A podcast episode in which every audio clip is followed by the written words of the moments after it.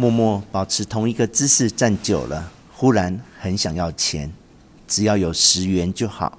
我想先看《居里夫人》，然后我忽然希望我妈长命百岁。做老师的模特儿一样痛苦，累得像狗。放学后，我和家在寺庙的金子偷偷去好莱坞弄头发，看到弄好的模样和我原本指定的并不一样，很失望。不管左看右看都不可爱，我只觉得自己猥琐，深受打击。来这种地方偷偷请人弄头发，感觉像一只肮脏的母鸡。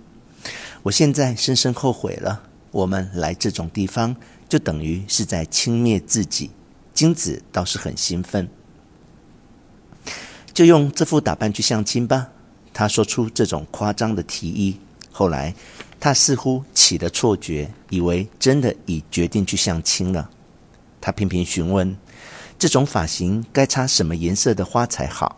或者穿和服的话，腰带应该挑什么样的？当真盘算起打扮了，真是什么都不动脑筋的可人儿。请问你要和哪位相亲？我也笑着问。俗话说，买麻薯还是得找卖麻薯的才专业嘛。他一本正经地回答：“那是什么意思？”我有点吃惊的细听之下，原来他是说，寺庙的女儿嫁到寺庙是最好的，一辈子不愁吃穿。这又让我吃了一惊。金子好像完全没脾气，因此显得很有女人味。在学校只不过是跟我同桌，所以我对她其实并不算亲近。可她却对大家说：“我是她最好的朋友，真是可爱的女孩。”她每隔一天就会给我写信，而且非常细心照顾我。我虽然感激，可今天她实在兴奋得太夸张了，连我都有点受不了。和她道别后，我搭乘公车，不知怎的，忽然有点忧郁。在公车上看到一个讨厌的女人，女人穿着前襟污秽的和服。蓬乱的红头发用一把梳子梳起，手脚都脏兮兮的，而且板着暗红的脸庞，甚至分不出是男是女。我看了只觉得反胃。那个女人的肚子很大，不过还一个人嘻嘻笑。母鸡，偷偷去什么好莱坞做头发的我，和这个女人毫无分别。我想起今天早上在电车上与我毗邻的浓妆大婶，啊啊，肮脏肮脏，女人真讨厌。因为自己是女的，所以我很了解女人内在的不洁，讨厌的咬牙切齿。玩过金鱼后，那种恶心的鱼腥味仿佛渗透全身，怎么洗都洗不掉。就这样日复一日，自己也会渐渐散发雌性的体臭吗？这么一想，好像的确有那种迹象。我恨不得就这样停留在少女的状态死去。蓦然间，我很想生病。如果罹患重病，汗如雨下，变得枯瘦如柴，或许我也能够变得清净无垢。然而，只要还活着，恐怕难以摆脱吧。我好像终于有点理解正统宗教的意味了。下了公车，总算有点安心。我一向觉得交通工具不好，空气温吞、浑浊不明，还是大地好。踩着土地步行会爱上自己。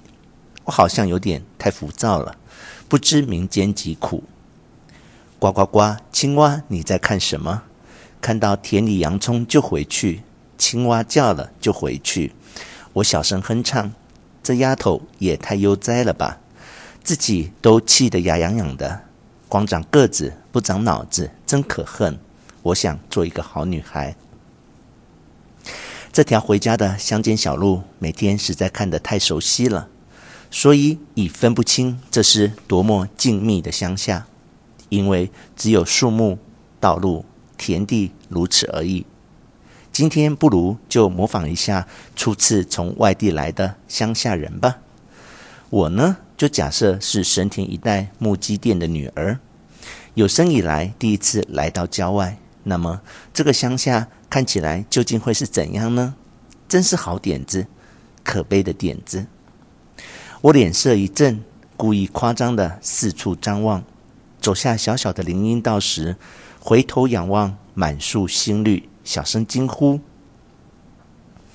走过土桥时，低头看了一会小河，脸孔倒映水面，模仿小狗汪汪叫了两声。